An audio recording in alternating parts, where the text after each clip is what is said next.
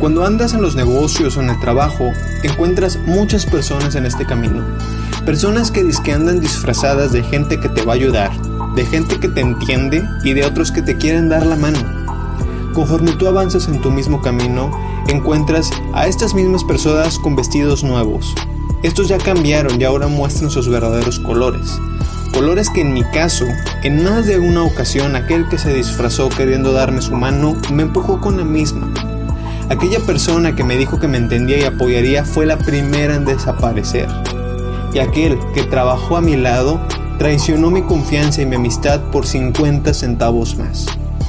Lo importante no es quedarse ni con esa traición. Tampoco vas a buscar al desaparecido, y mucho menos vengarte de aquel que te traicionó, porque estos no son los colores que yo quiero que tengas tú. Tus vestidos deben ser reales y deben ser suficientes para volver a ponerte de pie para volver a darle la mano a aquel que te empujó tal vez. Y si necesitas confiar en alguien nuevo, aprende del error anterior. Porque en los negocios y en la vida, estimado, sin confianza no hay nada. Aunque trabajes con cuervos, cuando estos te quieran sacar tus ojos, deja que ellos sean los que se arranquen sus propias alas.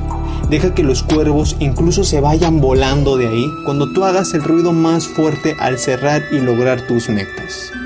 Estimado, deja que los cuervos arranquen sus propios ojos y que no te vayan a arrancar a ti nada. Nos vemos.